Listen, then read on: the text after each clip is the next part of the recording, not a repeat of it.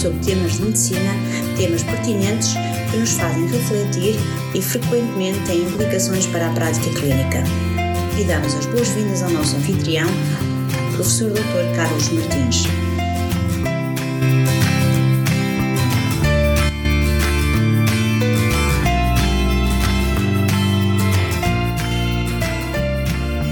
Olá, e aqui estamos nós para mais um episódio do podcast MG Familiar. Há alguns episódios atrás fizemos a experiência de vos trazer alguns destaques de um dos nossos webinars. Na altura, pelo feedback que muitos de vós nos fizeram chegar, a experiência foi bem sucedida. Aliás, esse episódio e essa experiência valeu-nos um comentário positivo no iTunes, o que sabe sempre bem para quem anda nestas leads da comunicação digital. Pois é, hoje trago-vos as altas luzes do webinar que realizamos há dias sobre artrite reumatoide. Ok, ouviram bem. Eu disse altas luzes e é claro que estou a brincar, refiro-me aos highlights. Quem me conhece mais de perto sabe que eu gosto de brincar com as traduções do inglês para português e gosto da criatividade associada a essa brincadeira. Por isso, highlights, altas luzes.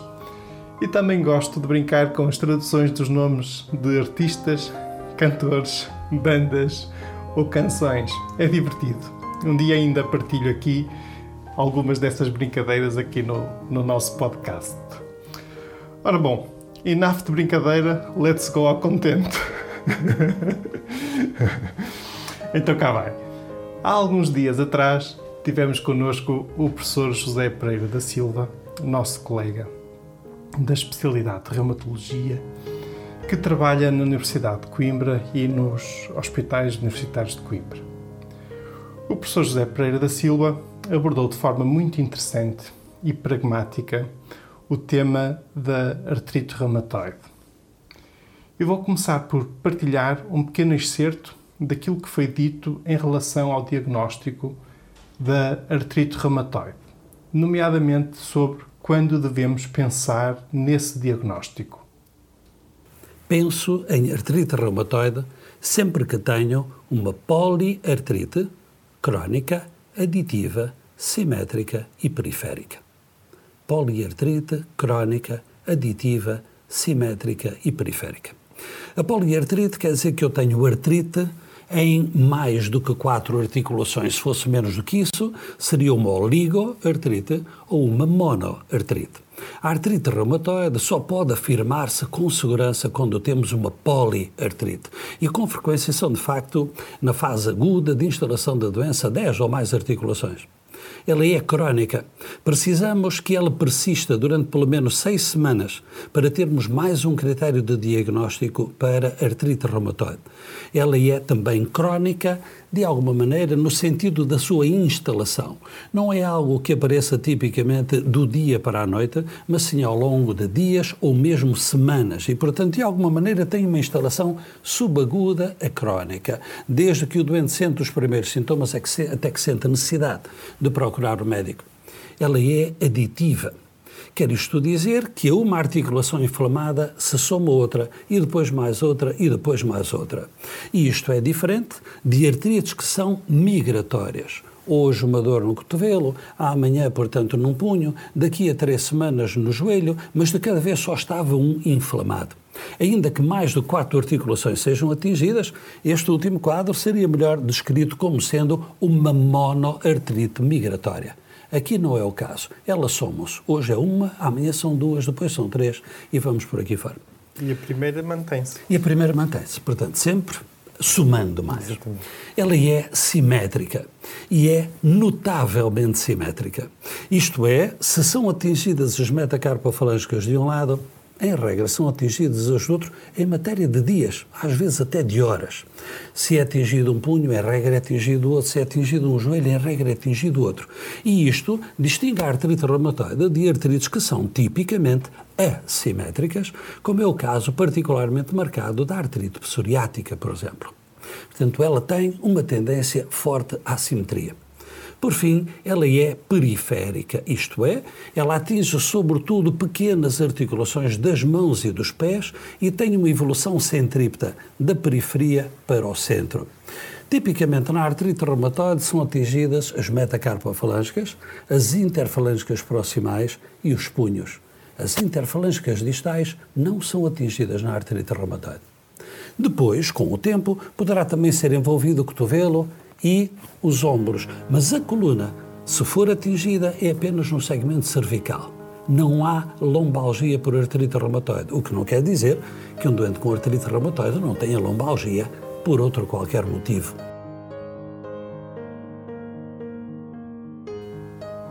Penso que, tão cedo, não nos iremos esquecer disto. Poliartrite crónica, aditiva, simétrica e periférica deve fazer-nos pensar em artrite reumatoide. Depois, neste webinar, o professor José Pereira da Silva dedicou algum tempo à diferenciação entre artrite e artrose, assim como à diferenciação entre dor de ritmo inflamatório e a dor de ritmo mecânico. No vídeo deste webinar podereis inclusivamente ver a demonstração do exame clínico das articulações com uma série de dicas para sabermos identificar as situações características de artrite.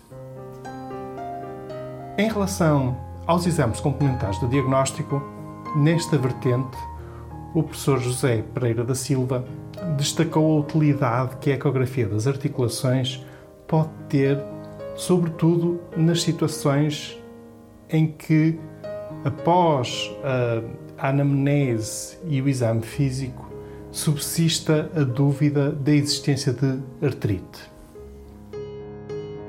Os exames complementares que podem ser interessantes dividem-se aqui em duas fases. Uma delas é se eu tenho dúvida se há artrite se eu tenho dúvida que a articulação está inflamada. E se eu tenho essa dúvida, porque o exame clínico não deixou absolutamente seguro, de longe, o melhor exame é a ecografia musculoesquelética.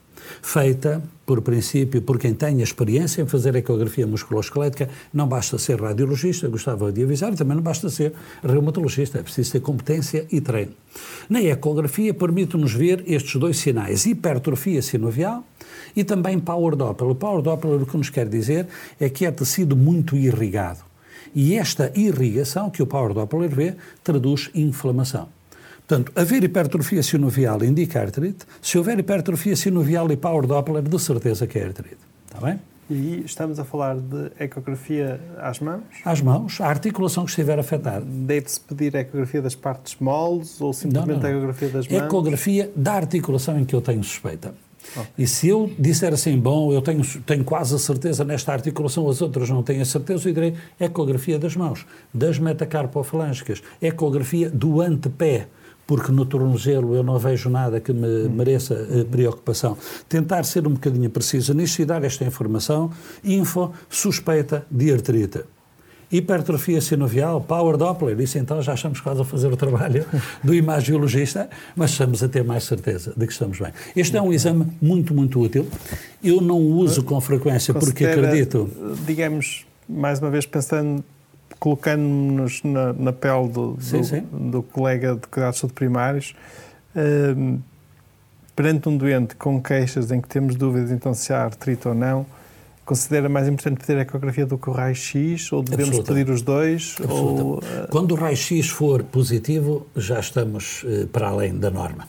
É? Okay. Isto é, idealmente, o doente que eu mando para a reumatologia não tem e não pode ter alterações radiográficas porque é demasiado cedo para isso. Uhum. Isso seria o mundo ideal. A ecografia pode ser positiva no dia em que o doente começou com sintomas, a radiografia vai ser positiva dentro de alguns meses. Meses esses preciosos para eu evitar dano estrutural. Okay. Portanto, de longe, para afirmar o diagnóstico, artrite. Indiscutivelmente. Melhor. Contudo, não é condição necessária para a referenciação. Não, não é de todo. Eu diria que só faria ecografia se não me sentir suficientemente seguro que o meu doente tem artrite, do exame clínico. Se eu me sentir suficientemente seguro, okay. nenhum problema com isto, chega okay. e basta. Quando é que eu utilizo mais a ecografia? Nas articulações profundas, em que o exame clínico é menos informativo, e também, com alguma frequência, nas articulações do punho e do tornozelo. É difícil. Temos por cima da articulação todos os tendões e as bainhas sinoviais, por vezes não sabemos o que é que está inflamado e, portanto, são as articulações em que eu ainda hoje sinto mais necessidade de pedir ecografia. E peço, eu não a faço e, portanto, como estou com isto a sublinhar, que é perfeitamente legítimo este pedido, no meu entendimento.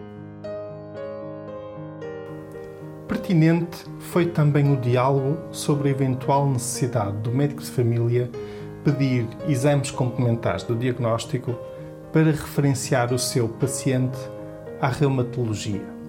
Deixo-vos um breve excerto. do ponto de vista de, de, exames complementares de diagnóstico, portanto, voltando ao, ao setting da medicina geral familiar e, e pensando num, num doente de estadia inicial, observamos, achamos que o doente tem artrite, até tem aquelas uh, características, uh, poliartrite, aditiva, simétrica. É necessário pedir algum, alguma investigação laboratorial ou, ou não é absolutamente necessário no e mundo, podemos referenciar logo? No mundo ideal, está bem? Os reumatologistas estão todos de acordo e, enfim, idealmente concordariam comigo, mas não estou certo que fosse assim. Há reumatologistas, portanto, acessíveis, não é? Se eu tiver uma doente, por exemplo, que tem, apresentou-se-me hoje tem claramente 3, 4, 5 articulações inflamadas. Eu acho que ela precisa ser vista por um reumatologista com urgência. Telefonei-lhe e digo, doutor, não parece que se justifique que eu esteja à espera da VS e PCR, vai ser positiva com certeza. Os senhores, portanto, têm outros meios para isso. Posso-lhe enviar? Isto era o mundo ideal. Isto era o mundo ideal. Eu tenho dúvidas. É pá, as dores parecem-me inflamatórias, mas é uma no cravo, outra na ferradura. Uh, examino o doente, não tenho muito a certeza de estar inflamado. Uh, enfim, a probabilidade de ser artrite será talvez de 20% a 30%. Eu, nesse, nesse caso, quero reforçar a probabilidade de ser artrite e entram aqui a possibilidade da ecografia, a VS e a proteína C reativa. E eu diria que para este fim não precisamos de mais nada. Eu não creio, colegas, mas é a minha opinião, que seja a obrigação do médico de família fazer um diagnóstico de artrite reumatoide. Entendo que a sua obrigação é fazer um diagnóstico de suspeita de artrite. E qualquer que ela seja, entregá-la à especialidade, é para isso que ela existe, não é? E, portanto, para além de mais, estão a dar razão de ser à especialidade de reumatologia. E falou-se também da reduzida utilidade de análises como o fator reumatoide no contexto da medicina geral e familiar. Para nos ajudar, o professor José Pereira da Silva partilhou os critérios de referenciação da consulta de artrite precoce dos hospitais universitários de Coimbra. Uma ferramenta muito simples e muito prática e que partilhamos quer no MG Familiar, quer no Dr. Share. E aproveito para citar uma frase precisamente sobre a referenciação. Esta frase é retirada do livro Reumatologia Prática, publicado pelo professor José Pereira da Silva, e diz o seguinte: A referenciação mais adequada que o médico generalista pode efetuar um caso perante um caso de forte probabilidade ou certeza de artrite reumatoide consiste em enviar o doente para um centro especializado logo que possível, evitando, e esta é a parte importante, ou seja, evitando outra terapêutica além de anti-inflamatórios não esteroides. Isto porque a introdução, por exemplo, de corticoides pode interferir e até atrasar a estratégia de diagnóstico e terapêutica que irá ser implementada pelos nossos colegas da reumatologia. Portanto, forte suspeita de artrite, podemos dar um AIN e devemos referenciar para a reumatologia.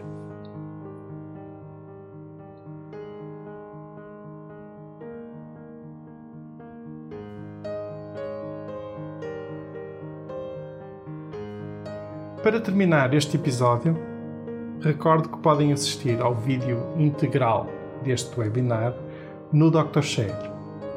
E por último, quero ainda partilhar convosco uma série de atividades formativas colocadas ao vosso dispor muito recentemente pelo Grupo Pluridisciplinar de Cuidados de Primários do Departamento de Medicides da Faculdade de Medicina da Universidade do Porto.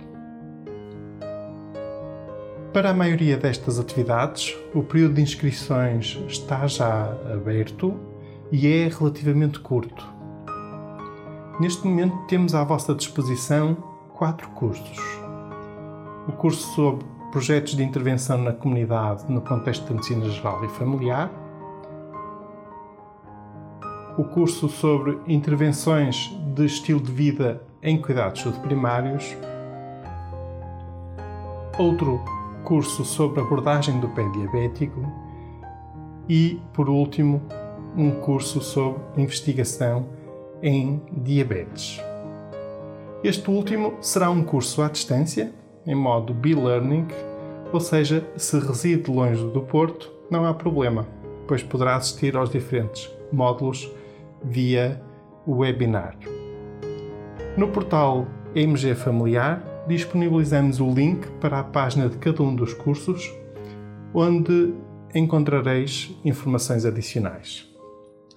E chamo a vossa atenção: as inscrições nestes cursos deverão ser realizadas através do site da FMUP, através do site da Faculdade de Medicina da Universidade do Porto. Caros colegas, muito obrigado por terem ouvido este episódio e por hoje é tudo. Fiquem bem, continuem bem. Um grande abraço. E terminamos assim esta edição do podcast MG Familiar. Muito obrigada por nos ouvir. Se desejar completar a sua leitura, muitos dos conteúdos abordados neste podcast estão disponíveis em www.mgfamiliar.net. Até à próxima!